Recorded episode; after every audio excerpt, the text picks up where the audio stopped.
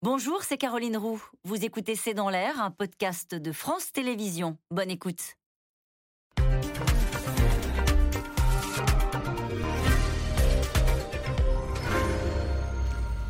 Bonsoir à toutes et à tous. Nous attendons vos questions SMS, Internet et réseaux sociaux pour alimenter notre discussion. Le président de la République se retrouve donc presque face à une page blanche, sans majorité absolue au Parlement, avec une première ministre déjà très fragilisée et avec la certitude qu'il ne pourra pas mettre en œuvre le programme pour lequel il a été élu. Depuis ce matin, il a reçu les responsables des futurs groupes politiques à l'Assemblée. Elisabeth Borne a réuni ses ministres, gagné du temps à tout prix avant de trouver une nouvelle méthode, de construire peut-être de nouvelles alliances et de proposer une équipe remaniée. Alors les témoignages de, des proches du président sous couvert d'anonymat raconte un chef d'État perdu comme sonné par la sanction que les Français lui ont infligée dimanche. Alors comment peut-il reprendre la main? Avec qui gouverner? Quelles sont les options qui s'offrent à lui? Macron et maintenant c'est une question, c'est le titre de cette émission. Avec nous pour en parler ce soir, Roland Quérol. Vous êtes politologue, directeur du Centre d'études et d'analyse de CETAN. Je rappelle que vous êtes également directeur conseil de Région Magazine. Ève Roger, vous êtes directrice adjointe de la rédaction du Parisien aujourd'hui en France. À la une de votre journal aujourd'hui, Emmanuel Macron. Et cette question est maintenant, que peut-il faire? On va tenter d'y répondre largement euh, ce soir. Astrid de Villene, euh, chef du service politique du Huffington Post. Je cite votre dernier article. Sans majorité à l'Assemblée, la Macronie encaisse le choc et attend le président Enfin, Jérôme Fourquet est avec nous ce soir. Vous êtes euh, directeur du pôle opinion et stratégie d'entreprise à l'Institut de sondage IFOP. Je rappelle La France sous nos yeux, votre livre coécrit avec Jean-Laurent Casselli, publié aux éditions du Seuil. Bonsoir, à tous les quatre. Merci de participer à ce C'est dans l'air en direct. C'était un peu l'événement de la matinée. Alors vous allez me dire, c'est pas un événement, c'est toujours comme ça que ça se passe. Roland Carroll, néanmoins, Emmanuel Macron a donc refusé la démission que lui a présentée Elisabeth Borne. elle était obligée de le faire? Elle était euh, obligée de le faire. C'est la tradition républicaine. Et la tradition, c'est qu'on l'accepte plus tôt. Euh, là, non, euh, on ne l'a pas accepté. Je crois que Emmanuel Macron n'a pas eu tort sur ce coup-là de se dire si, en plus, on part avec cette image d'une vacance gouvernementale, les gens vont se dire à quoi ils jouent. Quoi. Donc autant faire que les projets de décret qui sont à la signature, qu'on continue à nous expliquer que ça avance, l'apprentissage, parcours. Oui, ils nous ont dit qu'on travaille. Voilà, on travaille.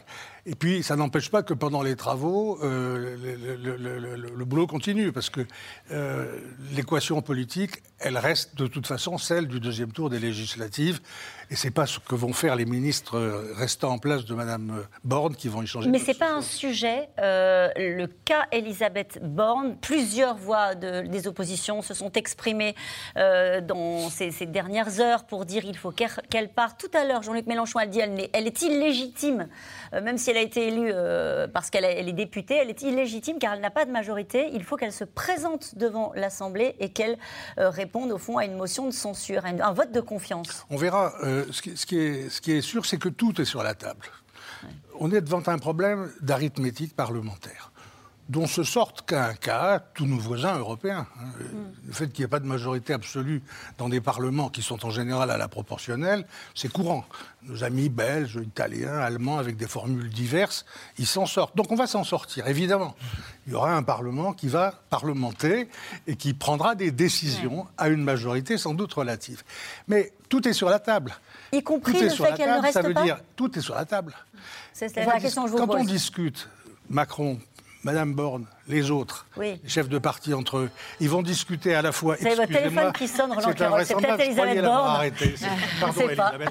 Euh, on va discuter de tout, c'est-à-dire pour attirer à soi des gens qui complètent votre majorité relative. Mm. Il vous faut des gens du centre droit surtout, puis quelques autres si on peut les grappiller. Il faut soit les avoir d'un coup et les garder, soit les prendre l'un après l'autre sur des textes. Mais dans les deux cas, il faut donner quelque chose. Qu'est-ce qu'on donne? On donne un agenda gouvernemental. Hmm. Je te fais cette réforme, je te fais cette réforme, je te prends ces amendements, je te prends pas cela. Je te prends ces ministres, je te prends cette première ministre. Et puis voilà. Et puis je te donne éventuellement au gouvernement des postes, d'autres postes. Et si ça, si ça coince vraiment du côté borne, bah, On discute de ça aussi. Donc on est vraiment devant une ouverture totale des cartes, tout est Donc, je retiens de ce que vous nous avez expliqué, Roland Quérol, que ceux qui considéraient, à commencer par la Première ministre, que au fond son sort est scellé et qu'elle va rester parce, le, parce que le président a refusé sa démission, se tromperaient. Les choses, le jeu reste encore ouvert. Oui, Ève Roger. La, question aujourd'hui, c'est aujourd'hui, ça ne sert à rien de se séparer d'Elisabeth Borne, puisque de toute façon, il n'y a pas de plan B qui, aujourd'hui, à partir du moment où il n'y a pas de majorité, on ne sait pas quel accord électoral il peut y avoir lieu, s'il n'y a pas de plan B, il n'y a personne, et personne ne se risquera à accepter un tel poste aujourd'hui. Donc ça, c'est la première, la première chose. Et puis la deuxième chose, effectivement, c'est un peu mon cheval de bataille. On ne se sépare pas d'une femme au bout de cinq semaines comme ça. Aujourd'hui, euh, on a le cas Edith Cresson. On essaie quand même de ménager les choses. Vous voulez dire le fait que ce soit une femme ajoute au fait qu'elle voilà. Est protégée Je pense que, d'une certaine façon, on ne peut pas le faire de façon aussi brutale, surtout quand il n'y a pas de plan B. Je ne dis pas que ça, n'arrivera pas, mais euh, voilà. Et puis, dans ces toutes, on, lui on lui connaît beaucoup de défauts. Elle a son, profil techno, elle est froide mais elle a une qualité qui est la négociation. Alors, pourquoi pas pourquoi pas lui donner une chance, et ça c'est aussi une hypothèse qui peut durer le temps que ça durera, mais pourquoi pas lui donner une chance d'être la, la, chef de majorité qui va négocier justement ces majorités, au cas par cas, texte par texte, ligne par ligne. Elle est sonnée alors, elle... Ou pas Ou est-ce que au fond, euh, elle est habituée au gros temps euh, C'est une, elle est serviteuse, serviteur, je sais pas comment on dit. Euh, oui, serviteur serviteur de, de l'État. est-ce que si quelqu'un connaît les états d'âme d'Elisabeth Borne, je pense que c'est quelqu'un qui est très très introduit. En réalité, elle donne l'idée, l'image de quelqu'un qui est solide, qui a une carapace, qui ne refuse pas l'obstacle. Elle vient de gagner dans le Calvados. Elle n'était pas obligée de se présenter aux élections législatives, donc elle donne au moins cette image de, de, de sûreté et de sérénité. Astrid de Villeneuve, est-ce qu'elle est contestée euh, Est-ce que dans euh, ce qu'on entend, alors en, ce moment, on lit beaucoup de choses sous couvert d'anonymat de la part de ministres qui ont des états d'âme, qui se disent que ça ne se passe pas exactement comme c'était prévu. Est-ce qu'au sein du gouvernement, elle a réussi à asseoir son autorité euh, avec ces quelques semaines d'exercice du, du pouvoir? Je dirais pas encore. C'est exactement ce que vous dites, c'est-à-dire qu'en on, les ministres, les députés importants, etc., la soutiennent en disant exactement ce que vous disiez. Elle vient d'arriver, laissons-lui le temps. Elle connaît le job. Elle a été réélue, dans le, élue pardon, pour la première fois dans le Calvados, même si moi j'ajoute une nuance, c'est qu'elle n'a pas été élue très haut la main. C'est le moins qu'on puisse dire. 52,5, c'est rien du tout face à un jeune de 22 ans euh, insoumis euh, qui fait 48. Euh, Donc ça, c'est pour le côté, j'allais dire, public en off, on sent bien que ça tangue un petit peu. Mm. Euh, quand on voit la nouvelle Assemblée qui arrive avec euh, tous ces insoumis, ces fortes têtes, ces grandes gueules, euh, ces anciens chroniqueurs télé, les 89 du RN. les anciens chroniqueurs télé. Non, mais c'est-à-dire que c'est des gens qui, voilà, qui vont faire du. J'étais à l'Assemblée tout à l'heure, tout le monde avait le mot chaudron.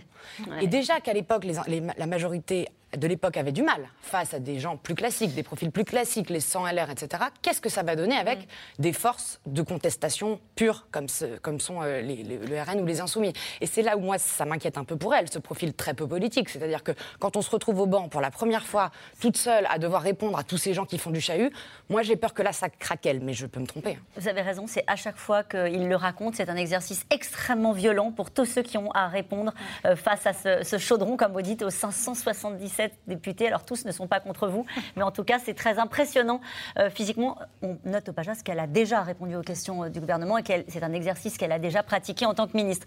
Euh, juste un mot avec vous, Jérôme Fourquet, sur on voit bien cette volonté de gagner du temps avec cette mise en scène de la ministre, du coup la première ministre entourée de ministres qui nous disent on est là, on est en train d'agir, ils n'ont pas le choix, il faut gagner du temps. Comment est-ce que, à votre avis, les Français peuvent recevoir ces images-là? Bah, il faut donner le change euh, et donner du temps au président pour essayer d'explorer euh, les voies de passage et aussi de se remettre sans doute du choc qui n'était pas attendu de manière aussi violente. oui. ils, espéraient soit une majorité absolue, soit une majorité relative, mais comme a dit Roland, avec 10-15 euh, voix qui manquent, et donc ça, on va aller chercher dans les dom-toms, chez les centristes, etc. Donc on sait faire ça. Là, 40 sièges, ou 35 ou 40 qui manquent, c'est énorme. On ajoute à cela sur euh, la capacité à, diriger cette équipe euh, et cette majorité gouvernementale, ou présidentielle, euh, parlementaire plus exactement, le fait qu'elle n'est pas homogène. Il y a plus d'une quarantaine de modems et il y a 27 ou 28 députés horizon.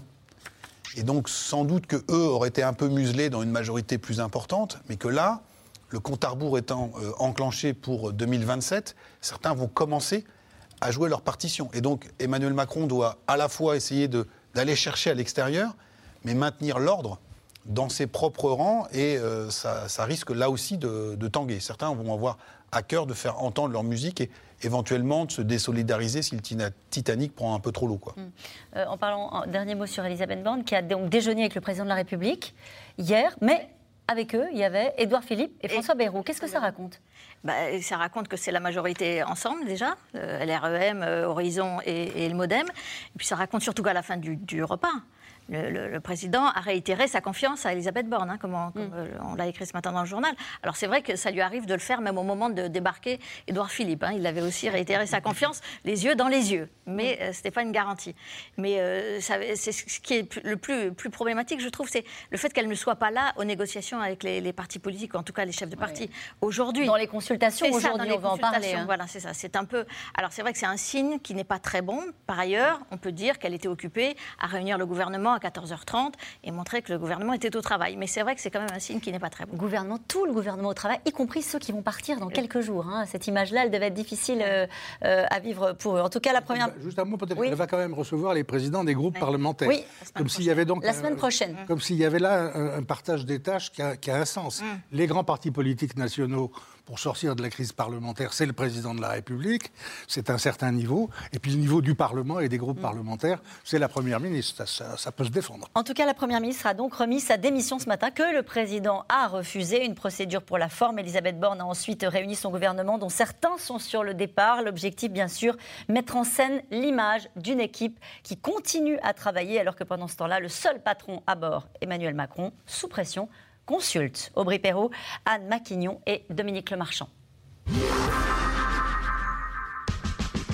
Ils n'ont pas réussi à lui prendre l'Élysée, mais ils l'ont empêché d'avoir la majorité absolue à l'Assemblée.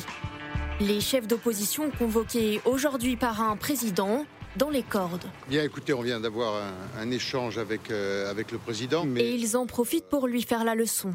je l'ai fait avec, euh, euh, avec franchise euh, et en disant que sur la situation actuelle, euh, il portait une très lourde responsabilité en ayant instrumentalisé les extrêmes, en, ayant voulu nous affaiblir. pour, en faisant des, débauchages et, et ça s'est traduit par un affaiblissement de la République et de la démocratie. À droite, pas question de rouler pour la majorité, assure le patron des Républicains. Alors sur qui Emmanuel Macron peut-il bien compter Qui pour être son allié Il va falloir apprendre à négocier, prévient le chef des socialistes.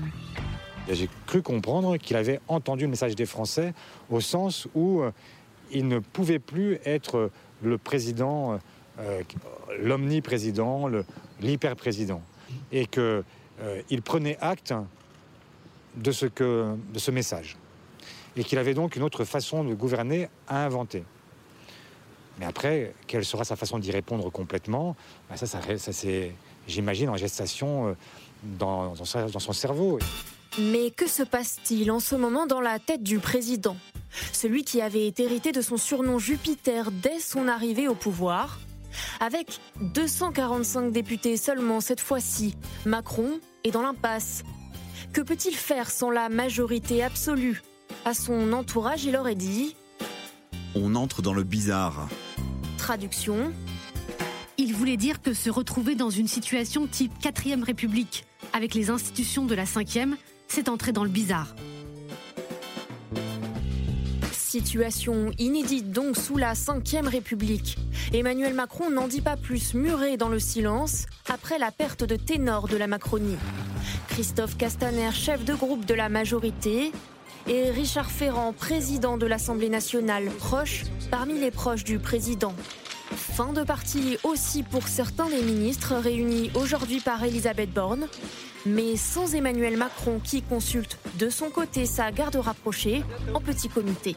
Le président euh, regrette de ne pas s'être impliqué dans la campagne? Non, il a absolument pas eu ces mots-là. Ça veut dire que pour nous, majorité présidentielle, euh, qui avons envie de faire avancer le pays autour de l'intérêt général, il va falloir une capacité à créer du consensus. Et il y a déjà un sujet qui fait bien consensus dans l'opposition. Madame Borne est totalement disqualifiée. Bien sûr qu'elle doit rendre son tablier. Si elle reste, que Emmanuel Macron fait le choix de l'immobilisme, change rien. Elisabeth Borne contrainte de quitter Matignon, réélue de justesse dans sa circonscription mais toujours soutenue par le président, indique l'Élysée. La première ministre a remis sa démission au président de la République qui l'a refusée afin que le gouvernement puisse demeurer à la tâche et agir en ses jours.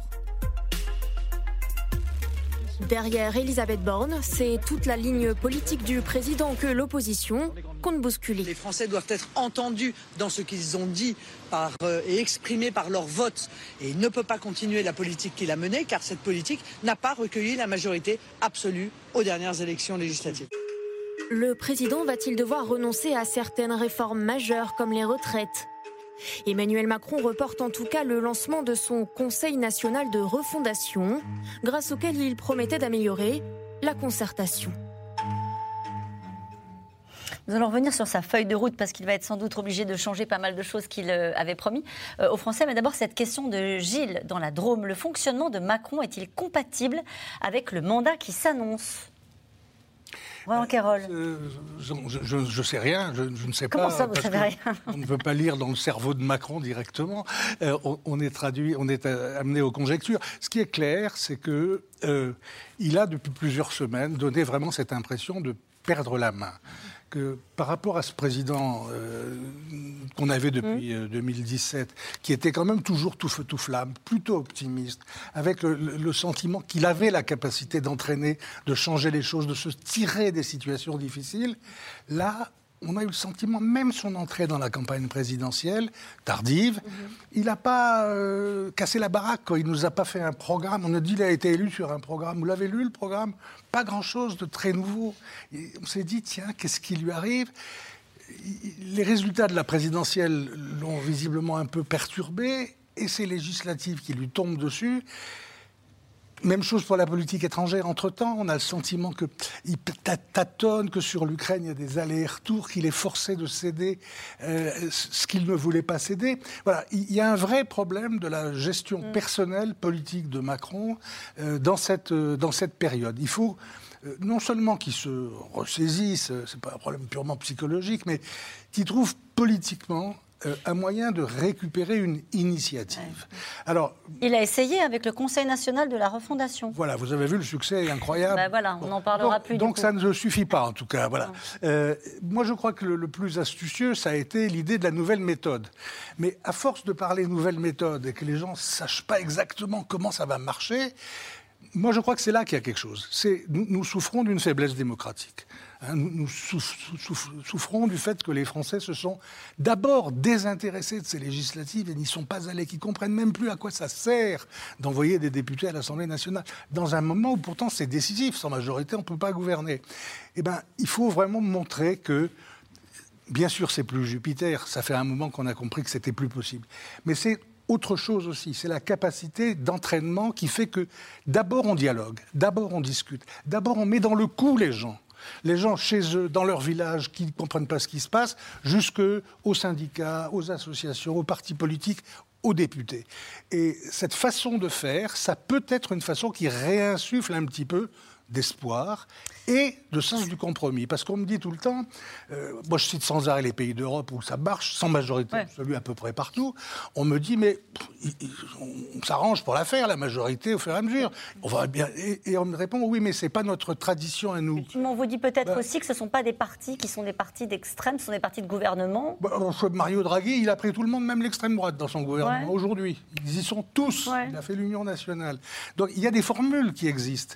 Il faut arriver à le faire et je crois pas qu'il y ait quelque chose dans la mentalité française qui, empêche, les compromis politiques. François Bayrou, qui sortait de son entretien avec le, président de la République à l'instant, dit euh, au fond que le président trouve ça stimulant. C'est son interprétation à lui euh, de cette nécessité justement de répondre à cette crise démocratique qu'il avait vu monter aussi au moment des Gilets jaunes et qui trouve ça stimulant de réfléchir à cette nouvelle méthode. Et il dit il faut s'approcher aussi près que possible de l'Union nationale. Alors, est-ce que c'est à cela que peut réfléchir le président de la République Est-ce que ça, c'est une porte de sortie? Disons que la, porte de sortie pour aujourd'hui, personne ne la voit tout, tout, à fait clairement. Tout ce qu'on sait, c'est qu'il ne peut pas faire une union nationale avec les extrêmes, c'est-à-dire ni avec le RN, ni avec à minima LFI.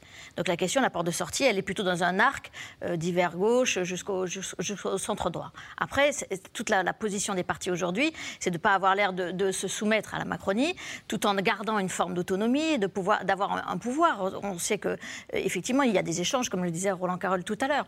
Alors su- sur, sur la, la mentalité d'Emmanuel Macron, ce qui est intéressant, c'est que son, son- son- ce Conseil national de la refondation, c'était exactement ce que vous avez décrit tout à l'heure. C'est-à-dire aller du, du- du- du citoyen élu jusqu'au député en passant par les associations locales. Mais ça, c'était valable dans l'esprit d'Emmanuel Macron que s'il avait eu la majorité.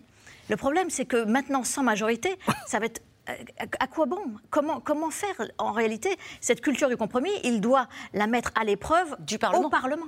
C'est ça, c'est au Parlement, c'est avec les parlementaires, c'est un, un- un- un député, un à un, discuter ensemble. Et c'est à, à ce moment-là qu'on verra si sa mentalité peut fonctionner avec le mandat qui s'annonce.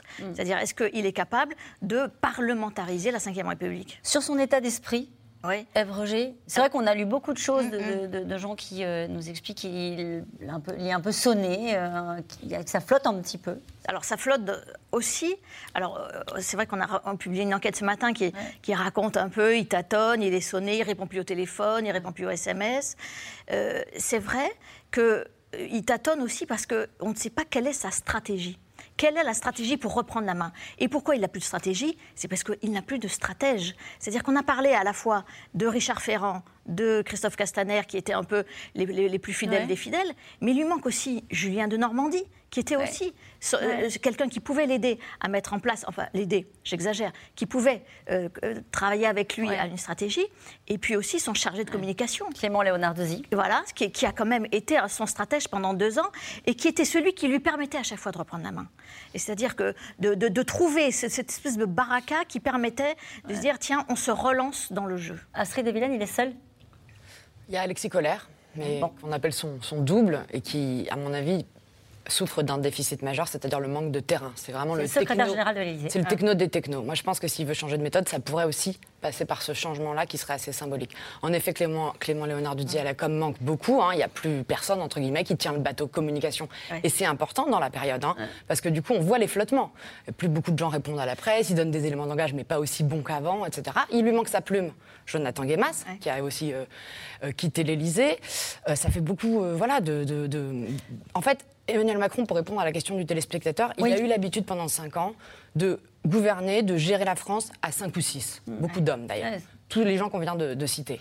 Aujourd'hui, certains ne sont plus là et il ne peut plus se le permettre puisqu'il n'a plus de majorité. Donc il est obligé d'écouter, obligé de, de se renouveler, obligé de changer les choses. Obligé de trouver des alliés. Comment va-t-il faire lorsqu'on entend euh, les républicains avec lesquels, parce qu'il avait classé la, la classe politique entre ceux qui étaient républicains et les autres, donc euh, l'arc dont vous parliez tout à l'heure, hein, de, LR au Parti socialiste, on va le résumer comme ça, et qui lui disent c'était bien gentil, mais ce sera sans nous, Euh, notamment les républicains qui disent nous sommes aujourd'hui dans l'opposition. Olivier Faure qui a retrouvé un peu de vigueur, qui lui dit on n'est pas là pour bloquer, mais bon, euh, malgré tout, euh, on, va, on, souhaite l'application d'un programme qui n'était pas le tien. Comment peut-il euh, trouver des alliés? Mais ça, il peut aussi les piéger, entre guillemets. C'est-à-dire, par les propositions qu'il va faire, il peut aussi se dire bah, attendez, c'est dans votre programme. Il peut très bien récupérer. Euh, S'il fait la retraite à 65 ans, à quel moment les LR ne vont pas voter ça? Ce serait complètement absurde. Ils se décrédibiliseraient aux yeux de leurs électeurs. Là, Adrien Quatennens, qui doit être reçu aussi aujourd'hui ou demain, il a dit s'il fait la 6ème République, s'il fait la Constitution. Non, mais on sera là. 1500 Non, mais en fait, à un moment, soit il, est- soit il écoute ce qui vient d'être dit. Et dans ce cas, il peut trouver des majorités. Il peut faire ça, c'est-à-dire qu'il peut aller piocher au coup par coup. Ce serait, très, faire- ce serait très disruptif et ça lui ressemblerait. Moi, je vois pas d'autre façon de faire. Ou alors, il attend, il continue à, à avancer sur sa ligne à lui, mais qui est minor- enfin, qui n'est plus majoritaire. Donc, il va se, il va se prendre des échecs à l'Assemblée et il sera obligé de dissoudre à un moment. Ça voudrait dire, euh, Jérôme Fourquet, qu'il ne tire pas une seule leçon du scrutin de dimanche en disant, comme on l'a entendu ici ou là, eh ben donc la France est plus à droite, donc je prends un Premier ministre à droite et, je, mène une politique qui pourra satisfaire une plus grande partie de, l'Assemblée à droite. Ce que nous dit Astrid de Villene, c'est qu'il va peut-être être obligé de faire ce qu'il a toujours fait jusque-là, du, en même temps euh, un, peu macronien. Oui, et donc ça donnerait du coup euh, li- l'image de quelqu'un qui a entendu un message. Parce que si on reste sur sa ligne, on ne change pas le Premier ministre, euh, on est dans l'impasse. Après, euh, tendre la main à tous ceux de l'arc, entre guillemets, de républicains ou, ou de- des partis de gouvernement, on a vu aussi quel résultat ça a produit, c'est-à-dire que ça fait monter les extrêmes. Et euh, Christian Jacob, dans votre reportage, le dit en disant Vous avez joué là-dessus, c'était moi ou le chaos, et on n'est pas loin du chaos. Et donc ces républicains, il faut aussi se mettre dans leur tête, en termes de psychologie, c'est des grands brûlés, des survivants. Ils- Oui. Beaucoup de leurs camarades ont, été, se sont, se sont- ont succombé au, au- au chant des sirènes. Ils avaient tous systématiquement des candidats en marche dans leur circonscription. Et donc ceux qui sont encore là aujourd'hui, c'est pas pour euh, rallier maintenant. Maintenant, effectivement, euh, Emmanuel Macron peut laisser peut-être un peu pourrir les choses et prendre l'opinion publique, notamment de droite, à témoin en disant les taux remontent. Oui, euh, il y a une crise économique qui se profile. Vous êtes soucieux de l'intérêt général du pays, des grands équilibres économiques. Eh bien, euh, en tant que patriote euh, et gens responsables, venez travailler avec moi. Mais il faut que ça se décante. Et pour l'instant, on n'en est pas sans doute encore là. Il y a Fabien Roussel qui dit, le patron du, PCF, qui dit ce matin chez, chez nos confrères d'RTL, s'il n'entend pas cette colère, c'est lui qui va provoquer le chaos et le désordre dans le pays. Est-ce que le message de dimanche, c'est un message de colère, Jérôme Fourquet? Alors, c'est toujours compliqué de dire les Français ont envoyé tel message parce qu'ils ne se sont pas concertés à l'avance en disant on va faire comme ci et comme ça. Euh, ce qui est sûr, c'est que ces résultats montrent qu'il y a un antimacronisme qui est puissant, mais qui émane de différents endroits de la société française. C'est-à-dire que l'antimacronisme de la NUP, c'est pas celui du Rassemblement national et c'est pas non plus Qu'est-ce qu'il a de différent? Bah, on, on lui reproche pas forcément toujours la même chose et on n'attend pas forcément toujours, euh, toujours la même chose. Et donc, du coup, c'est compliqué aussi à, à répondre à tout ça. Mais ce qui est clair, c'est que. euh, Pardonnez-moi, je vous pose la question parce que ça pourrait être très simple de dire bon, bah, je vais regarder les résultats des élections, je vais en tirer des leçons politiques. En fait, c'est plus compliqué que ça. ah non, mais on peut tirer des leçons politiques, mais alors, sauf à, à faire comme euh, ce qu'a proposé ou suggéré une députée En Marche ce matin, de dire on peut parler avec les gens du Rassemblement national. Je pense que là, pour rajouter le chaos au chaos, c'est-à-dire que là, vous perdez vos propres, euh, vos propres électeurs. Donc il faut essayer de, de trouver le, le chemin de crête, mais effectivement, euh, le, le- le- le dirigeant du Parti communiste a bien senti qu'il y avait de, de l'électricité dans l'air. On a vu que euh, beaucoup de députés avaient été euh, sévèrement battus, des, des figures emblématiques. Quand euh, M. Castaner est battu, quand vous regardez les résultats de la circonscription, il y a des reports qui sont un peu inattendus par rapport aux, re- aux repères qu'on a habituellement. C'est-à-dire que très clairement, il y a une partie de l'électorat du Rassemblement national qui s'est payé Castaner en votant pour le candidat d'en face. On dit on va jouer au chamboule tout. Ouais. Et, et donc, et Ferrand, euh, sans, doute, euh, sans doute également. Donc il faut qu'il il a sans doute entendu ça. Et euh, peut-être est-il un peu dans le même état d'esprit qui était le sien après son déplacement au Puy-en-Velay. Vous vous souvenez quand il avait euh, visité cette préfecture qui avait été incendiée C'est-à-dire que là, sous une autre forme, on a un antimacronisme ou de- des antimacronismes qui se sont exprimés dans, dans Mm. les urnes. Oui, vous parlez de, de- de son état d'esprit aujourd'hui, Oui. et c'est vrai que euh, dans, dans l'enquête euh, de ce matin, il est dit il ne comprend pas le rejet qu'il suscite. Et c'est vrai que euh, c'est peut-être cette prise de conscience-là, c'est-à-dire qu'il ne comprend pas, pour, et effectivement, il apparaît comme le candidat, en tout cas l'homme politique de la France qui va bien. Et tous, la France qui va mal le déteste. La question est comment on arrive à attraper la France qui va mal et dire que je. que- Alors qu'il a fait, il considère qu'il a fait beaucoup Bien sûr, avec le, quoi pouvoir qu'il en coûte pour, sûr, euh, le pour quoi la qu'il en France qui va coûte, avec le pouvoir d'achat. Donc c'est cet antagonisme-là qu'il faut, qu'il faut maintenant résoudre. Et effectivement, je pense qu'il y a vraiment une question de temps. C'est-à-dire qu'on ne peut pas dire aussi, voilà la solution. Je pense qu'il y a vraiment, il faut que ça se décante, il faut que les LR, effectivement, ils ont- il ne faut pas qu'ils aillent manger dans la main tout de suite, enfin, Ouais. euh, du, du jour au lendemain. Il faut, il faut qu'ils montrent qu'ils sont dans l'opposition de Macron, mais ils ne peuvent pas apparaître comme ceux qui empêchent et qui bloquent le pays pendant cinq Ouais, ans. Donc tout- au- tout- aucun parti n'a cet intérêt-là. Donc en fait, il faut laisser au- un peu de temps au temps. Mais on en a du temps?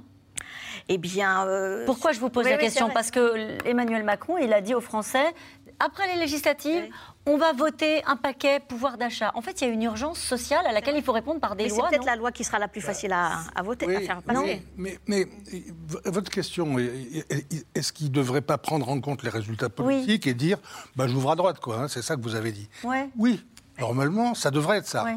Mais il faut être deux pour danser le tango. Voilà, c'est ça. Euh, si, si vous dites à la droite viens chez moi et qu'elle dit non, je viens pas, Ouais. même si c'est un affichage un peu facile au départ et ce qu'on se dit, une fois que les enchères auront remonté, on verra, eh, vous ne pouvez pas les prendre, vous ne pouvez pas les forcer à devenir ministre. Donc, de la théorie à la pratique, il y a ce clair-obscur qui fait qu'on va jouer un peu des deux. On va, on va jouer à essayer de se, se rapprocher d'un certain nombre de députés individuels Oui. qui vont rester arrimés à la majorité nouvelle pendant un certain temps, peut-être longtemps, et puis d'autres qu'on va essayer d'aller séduire au coup par coup. Et, ça va commencer avec la loi sur la vie chère, là, sur le Oui, sur le pouvoir d'achat. Et, et- et donc, une fois que vous avez commencé à trahir un peu, pardon, à, à- à- à être d'accord, à faire un, un bout de chemin avec la majorité de l'autre, ben, un mouvement s'enclenche. Il y a une chose claire. J'entends des bruits et de la fureur dans les médias sur les incroyables progrès du Rassemblement national et de la France insoumise. Mhm. Très bien. Mais vous mettez ensemble toute l'extrême gauche, toute la gauche et tout le Rassemblement national, c'est pas une majorité à l'Assemblée. Donc ils peuvent faire du bruit. Ah, alors ils vont en faire et ils sont souvent très bons. Un huissier de l'Assemblée me disait, monsieur, si vous saviez, tout a changé dans ce Parlement depuis qu'on y a introduit des micros. Et alors, ils, ils sauront faire du bruit, mais le bruit, ça n'a jamais empêché le travail parlementaire. Et donc, le travail parlementaire, c'est aussi de faire petit à petit cette espèce de raccommodage dont vous trouverez qu'il est trop lent. Il Non, sera trop lent, mais c'est comme ça. C'est la remontée des taux, c'est la crise économique, c'est tous ces sujets-là qui vont se poser comme des urgences. Et c'est bien pour ça qu'il faudra les résoudre, y compris au Parlement. Ouais. Vous vouliez dire un mot, Astrid Oui, Dubé il peut, il peut aussi euh, mettre les oppositions devant leurs potentielles contradictions. C'est-à-dire que quand il va arriver avec son texte pouvoir d'achat, s'il est vraiment conséquent pour les Français, quel député va voter contre? C'est ça aussi qui est Ouais. difficile. Donc, euh, moi, je pense que ce texte-là, c'est pas le plus dur à Non, faire passer. c'est ça. Le plus dur. Ce problème, c'est ensuite. C'est Ouais. c'est- c'est- c'est ça qui va être compliqué. Moi, je crois qu'il y a une triple crise en ce moment une crise démocratique, on le voit, une crise climatique et une crise sociale. Ce qui est étonnant quand on entend pour l'instant les ténors de la Macronie, c'est qu'ils semblent faire presque des appels du pied au RN. On a entendu l'ancien euh, ministre des Relations avec le Parlement, Marc Fesneau, qui a dit c'est constitutionnel que la Commission des finances revienne au Rassemblement national. Ce qui est faux. On a entendu une députée tout, euh, hier ou, ou- ou ce matin qui disait on va aller chercher les voix du RN. Il pourrait aussi aller chercher les voix de la NUPES. Donc moi, je crois qu'il faut une clarification en fait dans le projet d'Emmanuel Macron. Il a fait campagne à droite au premier tour, campagne à gauche au second, et maintenant c'est le, le rien du tout. Il faut absolument qu'il clarifie son programme en réalité. il, il a prévu de s'exprimer, de parler aux Français? À mon avis, c'est essentiel. En tout cas, les ténors. Oui, pardon. Vous avez des Bah, infos il le faut. Oui, Ah bah, mais, allez-y. mais- mais la date n'est pas fixée, donc Voilà. euh, ça Bon, sert à rien. part à l'étranger presque une semaine. Donc ce sera forcément à son Ça, retour ça, ça, ça peut- Je ne pense pas que ça puisse être avant. Et à partir de jeudi, il part jusqu'à mardi à l'étranger pour divers sommets. En tout cas, euh, vous parliez de ceux qui vont faire du bruit. hein. Euh, Jean-Luc Mélenchon continue euh, depuis dimanche à occuper le terrain. Cet après-midi, on le disait tout à l'heure, il a jugé illégitime la Première ministre Elisabeth Borne. Il reconnaît d'ailleurs être allé un peu vite en besogne lorsqu'il a réclamé un groupe unique pour la NUPES à l'Assemblée. Une chose est sûre, les 131 députés de la NUPES ont bien l'intention de batailler contre le gouvernement à l'Assemblée, ça on le sait. Laura Rado avec Juliette Vallon et Stéphane Lopez. Ce devait être l'arrivée en force de la NUP. C'est finalement la photo de famille des députés de la France insoumise. Problème d'agenda prétexte leurs alliés. Dit. Peu importe. Leur chef, lui, est bien présent. Jean-Luc Mélenchon, député sortant, mais toujours omniprésent. Avec un groupe quatre fois plus grand qu'en 2017, LFI compte bien se faire entendre encore plus fort. Vous voyez le bruit qu'on a fait à 17, donc vous imaginez, là, ça va être, va être vraiment quelque chose, ça va dépoter. Et puis on est dans une configuration politique euh, très différente d'il y a 5 ans, avec euh, une Macronie qui est, défaite, qui n'a pas de majorité, une extrême droite qui est présente maintenant dans l'hémicycle, qui a fait sa percée, donc euh, c'est pas le même mandat. Voilà, et vous pouvez compter sur nous, en effet, pour euh, tenir bon. Et pour les petits nouveaux du groupe, Jean-Luc Mélenchon joue les professeurs. Dans un hémicycle que les insoumis ont transformé pendant cinq ans en tribune médiatique. Et voilà ce que vous supprimez tous les mois par les plus démunis. Du panier de course pour symboliser la baisse des APL, Et aussi à la François Ruffin agitant un chéquier un geste. Sortez le carnet de chèques. et Mathilde Panot s'appliquant elle-même un baillon. Vous le baïonnez. Forte désormais de 72 députés, la France insoumise disposera de plus de leviers. Durant la précédente mandature, nous avions un ou deux députés par commission. Désormais, nous allons être, sans doute, je dis ça, euh, au moins 10 députés par commission. Donc 10 personnes qui peuvent travailler, ça fait du meilleur boulot que deux personnes. Nous allons avoir plus de moyens pour avoir des collaborateurs, pour travailler sur des textes, donc avoir des, un argumentaire plus fin. Si vous êtes tout seul face à la machine de l'État, vous êtes broyé. Une stratégie d'opposition ferme que la NUP s'apprête à mettre en pratique dans quelques jours avec la première loi de l'exécutif sur le pouvoir d'achat. Marc Fauvel. Pour LFI et ses alliés, hors de question de faire des concessions. Une revalorisation, ça ne peut pas être en dessous du niveau de l'inflation. C'est quand même pas ça ce que j'appelle une revalorisation. C'est pas possible de dire aux gens bon, on va vous donner un peu plus, mais moins que ce que vous perdez chaque semaine ou chaque mois. Ben, c'est pas possible. Moi, Donc vous ne voterez pas les 4% d'augmentation des retraites. Ben, ça, on ne peut pas accepter une revalorisation qui serait inférieure au niveau de l'inflation. Ça me paraît une évidence. Mais pour peser, encore faut-il rester unis. Dès hier, la coalition de gauche a connu ses premiers accros. Jean-Luc Mélenchon souhaite que la NUP ne forme qu'un seul et même groupe parlementaire. Refus immédiat du PS, des Verts et des communistes. Leur leader, Fabien Roussel, veut conserver sa liberté de vote. Je ne comprends pas pourquoi Jean-Luc propose ça, parce qu'il connaît le fonctionnement de l'Assemblée nationale. Et justement, euh, quand on est quatre groupes de gauche face au groupe du Rassemblement national, ça nous donne à nous quatre fois plus de temps de parole que le Rassemblement national. C'est quoi le sujet? C'est de faire de la tambouille électorale pour des postes à l'Assemblée nationale. Mais jamais, mais jamais, jamais je ferai ça. Jamais je parlerai de ça. Jamais je, rentrerai là-dedans. C'est pas le sujet. Au moment même où les troupes de Jean-Luc Mélenchon font leur rentrée à l'Assemblée, les communistes, eux, se réunissent place du colonel Fabien. Félicitations, monsieur le député. Ça va, Pierre? Réunion pour parler stratégie loin de celle de leurs alliés de la France insoumise. Je ne suis pas, moi, pour euh, la théorie euh, euh, du chaos à l'Assemblée nationale, du blocage des institutions, ça, mais ça serait insupportable, de, horrible de montrer ça aux Français. Enfin, c'est pas le jeu. Le jeu, c'est les textes de loi que l'on propose, d'augmentation des salaires, des retraites, derrière les moyens que l'on met pour financer. Premier test pour la NUP à l'Assemblée, la question de la motion de censure contre la Première ministre proposée par LFI. Ses alliés se sont pour l'instant montrés très hésitants. Et cette question d'Henri dans le Nord, la marge de manœuvre des partis d'opposition n'est-elle pas, elle aussi, très étroite? Roland Quérol bah, Évidemment. Euh, dans un Parlement, euh, il y a un système majoritaire qui fonctionne quand même. Hein. Et donc, quand vous êtes dans les minorités, euh, vous pouvez vous faire entendre encore une fois, vous pouvez y faire le plus de bruit que vous voudrez. Il n'empêche que c'est très difficile de faire voter des textes. C'est même très difficile de faire adopter des amendements. En tout cas, ce n'était pas notre tradition. J'espère que ça va un petit peu changer. Et qu'il y, y, a les limites du fait que par exemple, si je prends la NUP ou la NUPES. On ne saura pas, on ne saura jamais aussi. Il faut dire l'un ou l'autre. voilà, sa, stratégie est ce qu'elle est, elle est multiforme, et elle a quand même réussi à faire euh, moins bien avec des candidatures uniques qu'elle ne faisait à la présidentielle juste avant, avec des candidatures séparées. Elle perd 4 points. Donc une stratégie victorieuse qui se, solde par 4 points de moins dans les, urnes, on ne peut pas dire que ce soit flambant, flambant. Donc ils, ont chacun des limites dont ils doivent prendre conscience et si possible, essayer de corriger. Moi, je trouve que c'est incroyable comme il y a un côté tonitruant chez ceux qui ont progressé, comme s'ils avaient gagné, comme s'ils avaient atteint le, le, le, le symbole miraculeux. Mais, c'est vrai que depuis dimanche, on est toujours, euh, pour certains, sur ce débat. Mais oui. Qui a gagné, Jérôme Fourquet Alors, euh, on entend la NUP dire euh, Nous sommes le premier parti d'opposition, nous avons largement gagné. Le RN dit la même chose. Et alors, M, on ne le dit pas, mais on dit Bon on est, bah. quand même, on est quand même les plus nombreux. Oui, alors bah, tout, dépend quels critères on prend. Est-ce que c'est le nombre de sièges? Et donc là, effectivement, euh, il n'y a pas de majorité absolue pour la, majorité présidentielle, mais c'est eux qui ont le plus gros contingent. Est-ce que c'est par rapport à ce qu'on attendait?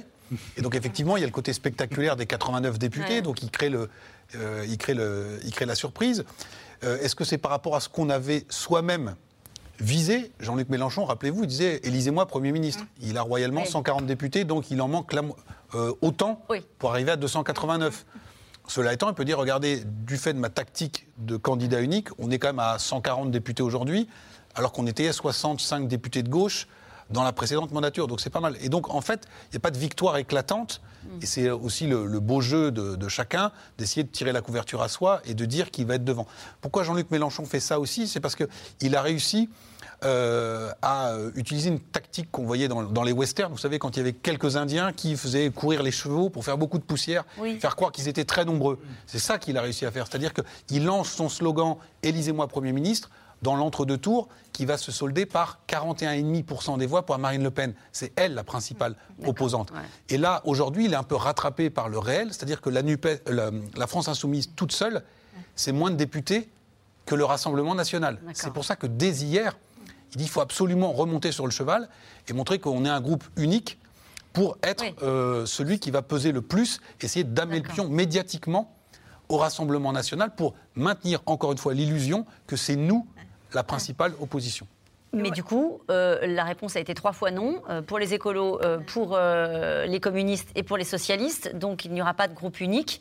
Euh, ça veut dire que euh, la NUP a déjà, non pas du plomb dans l'aile, mais re- ressemble davantage à un accord électoral qu'à un accord politique. C'était un accord électoral. C'était un accord électoral. Et c'est vrai qu'on se demande pourquoi il est allé le, le dire publiquement. Pourquoi il n'a pas pris, pris son, son- son téléphone, euh, et appelé hier soir en disant euh, le RN commence à nous menacer sur cette fameuse commission des finances dont on parlera tout à l'heure.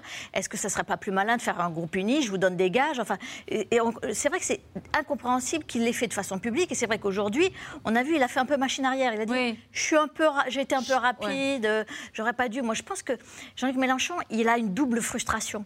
En, en lui. La première frustration, c'est de ne pas avoir fait le raz-de-marée attendu. hein, on l'a dit tout à l'heure, euh, 140, 140, autour de 140, c'était pas ça qu'il attendait. Et la deuxième frustration, c'est il doit se mordre les doigts aujourd'hui de ne pas avoir été candidat. C'est-à-dire que, Parce que là, leader- là, on le voit à l'Assemblée, mais il ne pourra plus y aller il ensuite. pas, il n'est pas, il est pas député. Donc au fond, il y a une un groupe qui a été multiplié par, en fonction des chiffres, hein, disons par 7, ou par 4 pour, la, pour LFI et par 7 pour l'ensemble de la gauche. Et il est censé être le leader de ce groupe-là, mais il n'est pas à l'intérieur de l'Assemblée. Comment voulez-vous, au moment où les tractations, les négociations vont commencer, comment l'absent qui est à l'extérieur pourra avoir le même pouvoir qu'il avait euh, dans, dans, dans, dans la manda- mandature Et du coup, ce qu'on a très très peu vu pendant ces campagnes des législatives, euh, Olivier Faure, euh, Fabien Roussel reprennent un peu de, de- de vigueur, de couleur, et on les entend dire nous sommes totalement disposés à travailler avec le gouvernement, euh, nous ne sommes pas là pour bloquer la situation, c'est ce qu'a dit Olivier Faure, et on a surtout l'impression qu'il s'adresse à Jean-Luc Mélenchon. Je ne sais pas si c'est à ce point, mais ce qui est sûr, c'est qu'Olivier Faure, il a dit, par exemple, si vous augmentez le SMIC, on le fera. En fait, ce qu'il y a, c'est que ces quatre forces-là, elles ont des cultures politiques très différentes. Et donc, c'est un peu quand même un, tour de force qu'elles aient réussi à se parler en si peu de temps et quand même faire cet accord électoral qui est quand même assez payant, même s'il est décevant pour tout le monde. Maintenant, en effet, dans la culture, entre guillemets, de l'Assemblée ou du gouvernement, on va avoir des profils très différents. Euh, les Insoumis, c'est vrai qu'ils ont ce côté un peu plus spectaculaire, un peu réseaux sociaux, plutôt dans l'opposition frontale, alors que les autres ont je pense notamment aux socialistes, ont plus vocation à être dans les arcanes gouvernementales euh, parlementaires pardon, Ouais. classiques, de déposer des amendements, etc. Est-ce que ça, ça va cohabiter ou est-ce qu'on va voir des divergences? C'est c'est ça qu'il faut observer, mais là, dès cette C'est-à-dire que vous laissez entendre qu'ils ne sont pas mm, d'accord sur la stratégie à adopter vis-à-vis du gouvernement. Euh, c'est vrai qu'on a entendu Clémentine Autain qui disait on faisait déjà beaucoup de bruit à 17. Alors là, vous imaginez, est-ce que euh, du coup ils ont une capacité de nuisance maintenant qu'ils sont plus nombreux pour bloquer des textes ou est-ce que c'est juste le volume sonore? C'est les deux, mais surtout, Bon. est-ce qu'ils seront tous d'accord là-dessus? Peut-être que certains, vont, vont- les plus modérés d'entre eux, vont se dire non, nous on veut voter parce que Ouais. ça, c'est bien pour le, le bien commun. C'est là où on va avoir des, des différences. Et puis surtout, pendant ces cinq années, qu'est-ce qu'ils vont faire tous? Ils vont se, se partager l'héritage de Mélenchon si celui-ci n'y va pas, ce qui n'est pas encore dit. Mais ils vont tous vouloir un- avoir envie d'incarner euh, la force euh, motrice, comme d'habitude, qui est le prochain candidat ou la prochaine candidate à la présidentielle? S'il y a une dissolution, il va encore falloir se mettre euh, d'accord. Donc en fait, il va y avoir aussi ces divisions intestines-là qui vont très vite arriver. Oui, parce que ce n'est pas uniquement des différences de culture. C'est aussi, euh, dans la proposition de Jean-Luc Mélenchon, à la fois un, un nouveau coup tactique euh, euh, resté euh, sous le feu des, des projecteurs, mais c'est aussi perçu comme une étape supplémentaire dans la digestion de ces petites Ouais. formations de gauche dans un grand ensemble qu'il aurait vocation à présider. Et donc, les dirigeants des forces alliées se rappellent à son bon souvenir en disant hors de question qu'on Ouais. on a fait. Parce que si on dit, euh, vous voyez, on parle maintenant de la NUP ou la NUPES, on parle moins des écolos, des socialistes et des communistes. Si après, maintenant, il y a un groupe unique, etc., après, il y a un porte-parole unique, etc., etc., on va vers euh, la fédération et, et l'absorption. Et donc, euh, peut-être qu'il a été trop vite en besogne et chacun défend son identité, son, son intérêt de boutique. en fait. Jérôme Fourquet, on a bien compris que c'était le retour du Parlement. Est-ce que c'est aussi le retour des partis politiques? Est-ce que c'est le retour des partis Pourquoi politiques je vous dis ça? Parce que c'est vrai qu'on les entendait plus, on, tout ça n'avait plus de prise dans le débat public. Et aujourd'hui, on a l'impression que eh bien, toutes ces sensibilités-là, d'ailleurs vous les exposez bien les uns les autres, reprennent de, de la force dans le débat public. Alors peut-être que c'est transitoire, mais euh, est-ce qu'à votre avis, c'est aussi un retour, parce qu'il y a le retour du fait parlementaire, euh, des partis, des, des- des chapelles euh, Bah, pour l'instant, oui. On a, on a parlé euh, aussi de ce qui se passait à la- dans la majorité présidentielle. Entre, pour l'instant, on n'a pas trop entendu Horizon. Mais ils vont se faire entendre. Le modem François Bayrou euh, a fait sa sortie, etc. Donc, effectivement, Mm. les partis, euh, vous savez, on parlait de la, la République des partis sous la quatrième, justement, qui était une république parlementaire. Donc, ça va un peu de, ça va un peu de pair. Alors, c'est intéressant. C'est une espèce de, de petit retour de bâton de l'histoire. C'est-à-dire que Emmanuel Macron a- a- a- avait voulu installer un nouveau monde politique qui euh, n'accordait pas beaucoup de place aux partis politiques traditionnels. hein. D'ailleurs, son, son propre parti, il appelait ça un mouvement. Euh, c'était Ouais. pas, euh, c'était pas un parti. Et donc, il y a peut-être cette revanche. Après, il faut voir combien de temps ça dure. Là, on parle à chaud. Ces Oui. élections n'ont que deux jours. Est-ce que dans trois ou quatre mois, ça va continuer d'intéresser vraiment les Français Est-ce qu'il n'y a pas une demande aussi euh, de, de fond dans la société française pour que on comprenne mieux à quoi tout ça sert et où on pourrait aller? Moi, je suis très frappé par les clivages générationnels très lourds qui se sont installés. Ce- On a une moitié de France qui n'en a pas grand-chose à faire Qui pas voté. ces histoires et qui ne comprend pas où sont les vrais clivages, les vraies oppositions, et qui demande qu'il y en ait. Euh, sentiment que les partis politiques, tous, ils disent presque tous la même chose. Quoi. Et donc cette demande que certains appellent de radicalité, d'une expression plus forte, plus, plus- qui défende mieux les gens des euh, catégories euh, non privilégiées, qu'elles permettent plus d'être euh, dans le système, euh, elle est là, ça Ouais. Et ça va peser. C'est le succès de la NUPS, beaucoup plus que les résultats électoraux qui me paraissent pas bons. C'est ça. C'est d'installer des gens qui ont envie de dire non. Et pas non, non, pas non. Voilà. Et, et je crois qu'il y a là une demande très forte dans le système politique, parce que le système, il est trop consensuel, en Ouais, même temps, compris. etc., etc. Vous voulez dire un mot, Astrid de Villene J'ajoute que je pense aussi que le système actuel, il n'associe pas assez les, les- les Français, les citoyens régulièrement. Euh, on l'avait vu pendant la crise des Gilets jaunes, il y avait une vraie demande de ce qu'on avait appelé le RIC, mais ça pourrait passer par plein d'autres choses. La Convention citoyenne était un début de réponse, mais peut-être que si on veut re- recin- enfin, re- retourner dans la Ve République qui ressemble plus à la quatrième en ce moment, il y a peut-être aussi l'arme du référendum qui est à la disposition d'Emmanuel Macron, dont on n'a pas parlé. Et j'ajoute juste sur le- le- les, les vainqueurs et les, et les perdants, les républicains, c'est le grand paradoxe pour moi qui Oui. dit tout. C'est-à-dire qu'ils perdent. Ils ont perdu, mais ils ont gagné. Mais ils ont gagné, ils sont les faiseurs de rois et des motions de censure et des lois. Euh, en tout cas, c'est euh, l'une des premières batailles euh, que vont se livrer euh, la NUP et le RN. Les deux principaux groupes d'opposition revendiquent tous les deux la présidence de la Commission des finances, une fonction stratégique qui offre des pouvoirs très étendus à son président et même la possibilité de débarquer tout simplement à Bercy pour demander des comptes. Juliette Perrault, Wen Nguyen et Arnaud Fora. C'est un poste clé, très revendiqué. Nous demanderons tout ce à quoi nous avons droit. La présidence de la Commission des finances, bien sûr. Le poste que vous avez évoqué, celui de la commission des finances, euh, nous revient et je crois que ça a le mérite d'être clair. La commission des finances, l'une des huit de l'Assemblée nationale, est peut-être la plus puissante. À sa tête, un président traditionnellement issu du premier groupe d'opposition, élu par ses pairs. Son rôle Superviser les comptes et le budget de l'État. Pour cela, il peut auditionner les ministres, rejeter des amendements, créer une commission d'enquête ou encore avoir accès aux dossiers fiscaux de particuliers et d'entreprises. Une fonction stratégique occupée pendant cinq ans par Eric Woerth. Comme son poste le lui permet, il lui est arrivé de débarquer à l'improviste dans des institutions publiques. Vous vous pointez un jour à 8 h du matin dans une administration, vous dites voilà, je, veux vérifier tel point. Je l'ai fait euh, dans le domaine de Notre-Dame-des-Landes. Lorsque le gouvernement a décidé de ne pas, de ne pas continuer euh, l'idée de construire un nouvel aéroport à Notre-Dame-des-Landes, euh, j'ai voulu savoir au fond cette décision combien coûte-t-elle? Euh, et comme je n'avais pas de réponse claire de l'administration, je suis allé à la direction générale de l'aviation civile et j'ai demandé les échanges de mails, les contrats passés, etc., etc. Euh, et puis évidemment, j'ai auditionné le directeur immédiatement. C'est toujours un peu de stupeur. En, en- vérité, ceux qui l'ont fait, puisque le rapporteur général peut le faire aussi, souvent on prévient avant, on prévient la veille. Voilà, et si le directeur n'est pas là, on ne change pas la date pour autant, et tout d'un coup, le directeur est là quand même. En face du président de la commission, le ministre du Budget avec qui les relations sont parfois tendues. En 2011, Valérie Pécresse, ministre de Nicolas Sarkozy, tente de composer avec un certain Jérôme Cahuzac. Le socialiste torpille la politique budgétaire du gouvernement. Si par convention ce budget est bâti sur une croissance de 1,75% l'année prochaine, qui croit sincèrement que telle sera la croissance du pays en 2012 Personne, évidemment, et pas même les ministres qui pourtant nous présentent un budget fondé sur cette hypothèse. Aujourd'hui encore, un proche de Valérie Pécresse se souvient. Elle défendait son beefsteak, lui était dans une logique de suspicion permanente, d'attaque du gouvernement. Il était très partisan, très politique, il n'avait que des arrière-pensées. Et pourtant, la fonction se veut au contraire très technique, non partisane. C'est bien d'ailleurs ce qui préoccupe aujourd'hui certains anciens présidents comme Gilles Carrez, en poste à la Commission de 2012 à 2017. Si vous avez une personnalité qui euh, ne s'attache qu'à euh, aux affaires médiatiques euh, ou qui fait du populisme, on peut avoir des situations extrêmement graves. Je prends un exemple.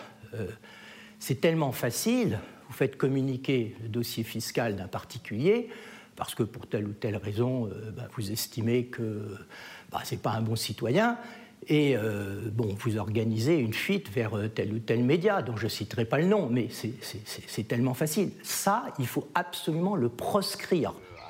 La Commission n'en reste pas moins un puissant outil politique qui permet au président d'alimenter son propre parti. Il nourrit beaucoup euh, sa propre formation politique, des euh, documents auxquels il a accès, du temps aussi qu'il consacre à tout ça, des, notes et des analyses qu'il fait lui-même aidé par des collaborateurs. Donc bien sûr, c'était d'ailleurs fait pour ça. Je, l'ai fait au titre de LR à l'époque. Et, je ne sais pas qui sera président de, la future commission, mais enfin j'imagine que ce sera le même cas. Une nomination très attendue le vote pour la présidence de la Commission des finances aura lieu le 30 juin prochain. Et cette question d'Adrien dans le Val d'Oise, les membres du parti LR ont-ils un coup à jouer pour la Commission des finances face aux deux extrêmes? Bah, je crois que c'est un peu euh, un scénario qui, ferait plaisir à la majorité présidentielle. C'est-à-dire qu'on le comprend après avoir vu le reportage mm. et même avant que le, gouvernement, l'exécutif, n'a pas intérêt à voir arriver un membre de la France insoumise à la tête de la commission des finances. Ça, c'est fait.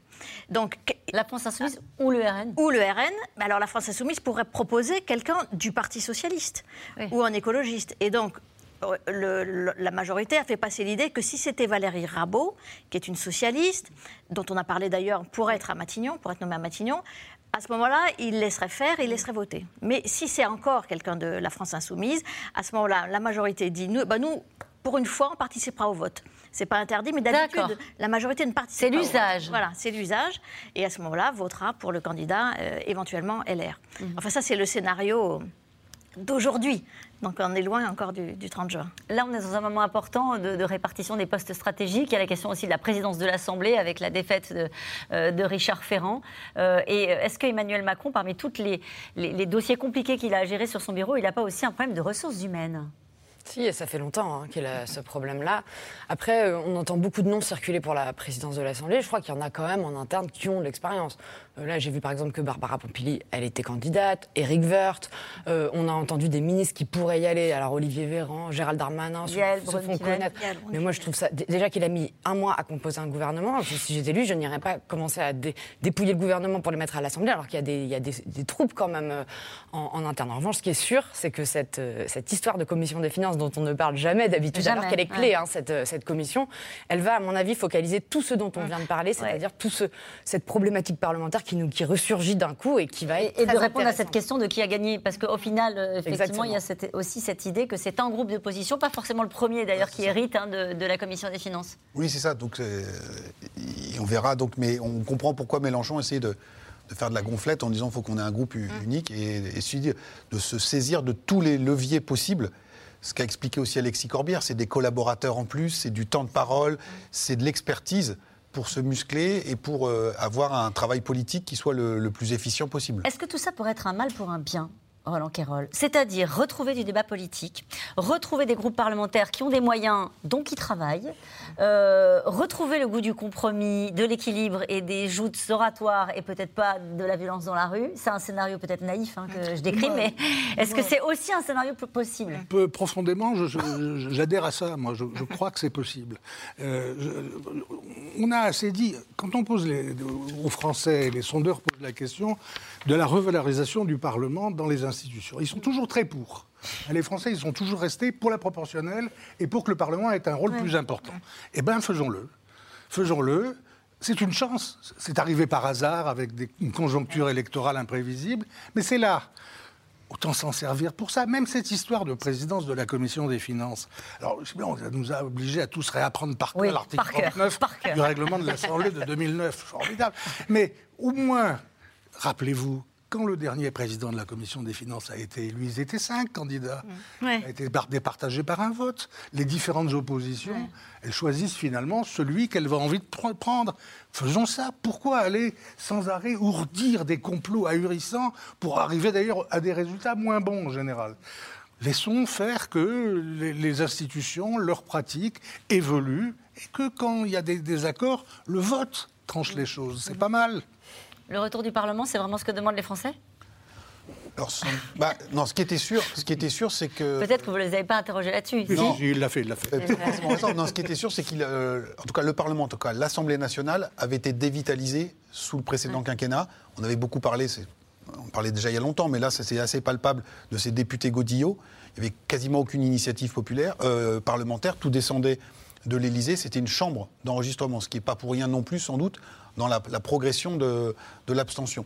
On avait, euh, circonstance aggravante, aussi la question du non-cumul des mandats, qui faisait Ouais. qu'on avait des députés qui étaient beaucoup étaient issus, comme on dit, de la société civile, qui n'avaient pas d'ancrage préalable et qui donc, en, en de surcroît, n'étaient pas connus par les, par les électeurs. Et vous voyez bien dans votre corporation que le poste de journaliste parlementaire n'était plus tellement couru ces dernières années, ce qui montre bien que euh, c'était plus là que ça se passait. Mhm. Et comme par hasard, on nous a dit que dans les rédactions, de nouveau, on demandait beaucoup d'accréditation pour aller à l'Assemblée. Ça, c'est un signe. Voilà, c'est un signe qui ne trompe pas. Allez, nous revenons maintenant à vos questions. Une, question de Jean-Pierre dans le Var. Y a-t-il un pilote dans l'avion à ce jour, Astrid de Vilaine? Ça tangue en tout cas. Ouais, Et le pilote, il faut qu'il se, faut qu'il parle aux passagers, je crois, en fait. C'est nous les passagers. Ouais. Donc euh, le président de la République doit- devrait prendre la parole. Roland Quérol laissait entendre que c'était acté sur le principe, mais que la date n'était pas fixée. Pour moi, ça c'est une évidence. Et puis ensuite, qu'il clarifie sa ligne et qu'il dise aux Français, aux forces politiques, aux députés où il veut aller. Parce que là, euh, personne ne sait. Et ça, c'est assez dangereux, surtout dans le contexte. Dangereux et inédit. On a beaucoup dit que cette situation était inédite, etc. Cette période-là est assez. euh, Moi, j'ai jamais vu ça, mais je suis- ça fait dix ans que je couvre la politique. Alors, je me tourne vers vous, Roland Quérol. Ça fait un peu plus longtemps sans être désagréable. Euh, oui, ça fait plus longtemps, mais euh, qu'est-ce que vous voulez? Ch- Chaque élection, c'est un événement euh, Ouais. particulier, avec chaque fois ses surprises. C'est l'une des beautés Ah, ça de l'acte électoral, quand même. Et franchement, euh, l'idée que majorité absolue ou majorité relative, ça soit si fondamental, bon, faut, faut peut-être quand même un petit peu raison garder. Non, non, sur la-. Là où il y a quelque chose de sans doute inédit sur la clarification de la ligne, c'est comme on a un président et de gauche et de droite, il y a une euh, palette d'options qui lui est ouverte, Oui, qui n'était pas ouverte à ses prédécesseurs. Comme on l'a dit tout à l'heure, on fait, candidat, on fait campagne au premier tour de la présidentielle pour capter l'électorat de Valérie Pécresse, donc c'est la retraite à 65 ans. On est au deuxième tour face à Marine Le Pen, Jean-Luc Mélenchon et le faiseur de roi, 22%. Donc on parle, on tente de parler à l'électorat insoumis, on continue de lui parler lors de la composition du gouvernement. Et puis dans l'entre-deux tours, ça cafouille, on dit peut-être là maintenant il faut reparler à l'électorat de droite. Donc des embardés comme ça, dans le vieux monde, Ouais. quand c'était gauche-droite, c'était un peu moins. euh, un peu moins sinueux. Que se disent les chefs de parti et Macron dans leurs entretiens actuels? Alors j'imagine que Emmanuel Macron les reçoit et, et leur demande qu'est-ce que tu es prêt à faire? Est-ce que tu es prêt à gouverner avec moi et à quelles conditions? Donc, ce qui- quand, ils, quand ils sortent de- du rendez-vous, ils disent il m'a beaucoup écouté. Donc ça veut dire qu'en fait ils attendaient que Macron leur dise quelque chose et en réalité Macron ne fait que les écouter comme il a l'habitude de faire. Ouais. Parce que moi je pense que ces journées de consultation c'est aussi une façon d'occuper l'espace au moment où Ça ne veut pas dire qu'il va euh, mettre en application ce qu'il a soir, entendu. voilà. Voilà. Je- Je ne crois pas que demain soir, on aura une, une- une solution. Je pense qu'aujourd'hui, la NUP arrive à, l'Assemblée nationale, avec le, le, brouhaha qu'on a vu. Je pense que c'est une façon de montrer que, euh, de gagner du temps, comme on a dit, et de combler un peu le vide, en réalité. Les jours d'Elisabeth Borne au gouvernement sont-ils comptés? On en a parlé un petit peu tout à l'heure. Je crois que même euh, Emmanuel Macron, qui a la réponse, ne le sait pas. Euh, moi, je pense qu'elle peut tenir. Euh, en tout cas, sur deux moments importants pour elle. Le 5 juillet, donc, elle doit faire sa déclaration de politique générale. Si elle ne demande pas de vote de confiance, ce qui est Emmanuel Macron, Jean-Luc Mélenchon lui demande. Il, a raison. il faut absolument qu'elle. fait de la stratégie comme il sait la faire. C'est-à-dire que si elle le demande, elle se plante, puisque tout le monde, personne ne va lui donner. Enfin, les oppositions, toutes ensemble, vont, ne vont pas lui donner la confiance, et donc elle tombe automatiquement. Mais elle ce n'est pas obligatoire pour elle de le demander. Donc si elle le demande, c'est qu'elle a envie de quitter Matignon, ce qui est encore autre chose. Ensuite, euh, s'il y a une motion de censure, les Insoumis, la NUP a dit qu'elle allait la déposer le jour même, comme c'est prévu. Les Républicains, dont on parlait tout à l'heure, faiseurs de roi, ont déjà dit qu'ils ne la voteraient pas.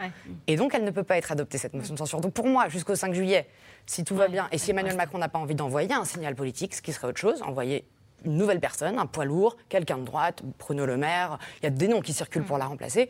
Elle peut tenir jusqu'au 5 juillet, ensuite, on verra. La République en marche ne trouvera-t-elle pas facilement des voix chez LR, puisque les deux partis sont sur la même ligne sur beaucoup de sujets? Il y, a, des sujets, hein. on en parlait tout à l'heure, la crise économique, les retraites, euh, la dette. Euh, alors le nucléaire. Peut-être que sur l'insécurité, c'est un peu, un peu moins vrai, mais c'est vrai qu'il y, a des, des lignes de partage, hein. mm. ça c'est sûr. Mais maintenant, les, LR, comme, on l'a dit tout à l'heure, ne veulent pas apparaître comme étant une, euh, faire un accord d'appareil. Donc ça va être encore, euh, c'est une négociation, parce qu'ils ne veulent pas non plus être ceux qui bloquent. Donc vous voyez, il y, a aussi, euh, c'est pour ça que la, marge de manœuvre est étroite, c'est-à-dire qu'il ne faut pas bloquer, il ne faut pas non plus faire cet accord euh, d'appareil. Donc en fait, ça va se jouer, comme on l'a dit, au cas par cas. avec les députés. Jean Fourquet. Si on fait l'accord, les LR vont finir par se faire digérer complètement et, phagocyter. Voilà, hein, vous voyez que typiquement en région parisienne, la République en marche a résisté en euh, prenant ou en préemptant des circonscriptions qui historiquement étaient de droite. Et donc, euh, vous vous souvenez de Valérie Pécresse qui avait dit euh, son programme c'est une photocopie du mien. si LR est la, la force d'appoint de la République en marche, il n'y a plus d'utilité à voter pour les Républicains. Donc déjà, ils ont énormément perdu. Donc ils jouent aussi, tout le monde joue sa survie comme au sein de la NUP. Est-ce que tout le monde pourrait se dire on joue le blocage et puis on attend la dissolution? Moi, je crois qu'ils n'ont pas intérêt. Hein, Personne n'a intérêt je, ne vois pas l'intérêt de qui que ce soit à la dissolution. Je ne sais pas, ça a été évoqué par euh, les proches d'Emmanuel Macron qui se disent c'est la seule option dans six mois, un an. Parce que c'est la force de dissuasion nucléaire. Donc Mais en attendant, Macron, s'il dissout maintenant, il aura la même assemblée. non, il, non, il aura une assemblée pire. Euh, pourquoi il va dissoudre? Il va nous dire ça ne me plaît pas. Non, mais si ça ne te plaît pas, euh, encore pire. La claque, on redouble la claque. Et les autres, ils n'ont pas montré quoi que ce soit d'original, d'efficace. Non, pour le moment, personne n'y a intérêt. Et le blocage non plus. Mm. C'est ça qui est intéressant. il faut faire tout, tout, tout comme si on était en train de bloquer, mais il ne faut pas bloquer. Parce que les Français, le, les Français le, sanctionneraient Mais oui Oui. Mais oui. Il ne faut, pas être celui qui portera la responsabilité du blocage. D'accord. Macron pourra-t-il nommer un gouvernement avec des membres de tous les bords politiques? Ça s'appelle un gouvernement d'union nationale? Est-ce que c'est une option qui est envisagée, évoquée par les proches euh, d'Emmanuel Macron Tous les bords, je ne pense pas. En revanche, d'autres partis, il aimerait bien. Il a déjà essayé lors du premier gouvernement Borne. Il a essayé avec Valérie Arbault, il a essayé avec Yannick Jadot. Il a eu beaucoup de non, de refus. Est-ce que, mais du coup, moi, ce que je pense, c'est que ça dépend de ce qu'il dit. C'est-à-dire, s'il fait des propositions exceptionnelles pour un écologiste, je prends un exemple qui me tient à cœur le, milliard pour les violences faites aux femmes, dont euh, les femmes ont besoin pour que ça aille mieux ce sujet-là. Bah, je ne vois pas qui, une féministe par exemple, bah, si elle ne va pas au gouvernement, on se demande un petit peu euh, ce qu'elle fait, vous voyez. Et je pense qu'il peut faire ça sur tous les sujets. Mais il, faut, va falloir bosser le programme. Et là, tout, il faut tout remettre à plat. La France insoumise va-t-elle faire de l'opposition systématique Bon. Bah. Oui. Oui, bon. Macron est-il capable de se remettre en question afin de sortir de l'impasse qu'il a lui-même créée? Est-ce qu'il est capable de se réinventer? Bien obligé. Bien il est obligé, il n'a pas le choix, Roland Carroll. à chaque fois qu'on a. Sur la forme, sur le fond. Je le crois. Oui. J'ai l'impression qu'à chaque fois qu'on a eu l'impression qu'il comprenait quelque chose, ça revenait en boomerang, euh, sa, vraie nature. Quoi. Donc, moi, je ne suis pas convaincue qu'il soit capable de se remettre complètement. Jean Fourquet on, verra, voilà. on avait Vous prenez beaucoup de risques ce soir, je vois que... On est dans la psychologie, donc mais non, mais on avait qu'il avait repris la main au moment de la crise des Gilets jaunes avec ce grand débat. Et puis ça n'a pas empêché de, de- de- ah, depuis qu'on ait encore ce projet, ce procès en jupitérisme, etc. etc. Donc, euh, Allez, une dernière question. Au vu de l'agenda international chargé du président, que peut-on espérer de la part de la majorité pendant son absence euh, Ça va être calme plat jusqu'à jeudi. hein, je pense. Jeudi prochain Mardi, mardi prochain. Mardi prochain. Eh ben, c'est l'heure de retrouver maintenant toute l'équipe de C'est à vous. Merci à vous tous. Euh, Bonsoir Anne-Elisabeth au programme ce soir. Bonsoir Caroline. Longue de choc électoral vu de l'Elysée. la Emmanuel zone- Macron prostré dimanche soir face aux bien. résultats et qui tâtonne depuis. Voilà comment le journaliste du Parisien, collègue d'Ève Roger, Olivier Beaumont raconte les coulisses d'un deuxième tour catastrophique pour le président. Il est notre invité. À tout de suite.